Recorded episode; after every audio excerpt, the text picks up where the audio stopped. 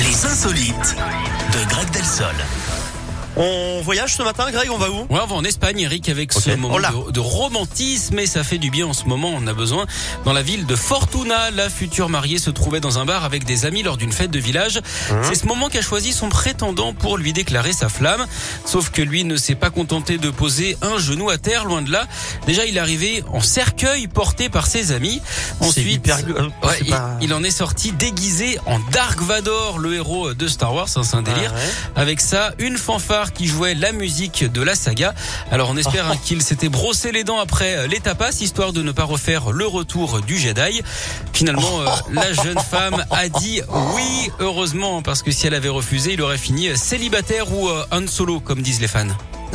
Très bien, merci beaucoup.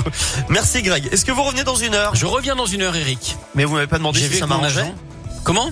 Vous m'avez pas demandé si ça m'arrangeait Est-ce que ça vous arrange, Eric, que je revienne dans une heure? Oui, ce sera avec plaisir, Alors, Greg. Non, parce que si je reviens dans une heure, ce sera 11h05 et ce sera trop tard.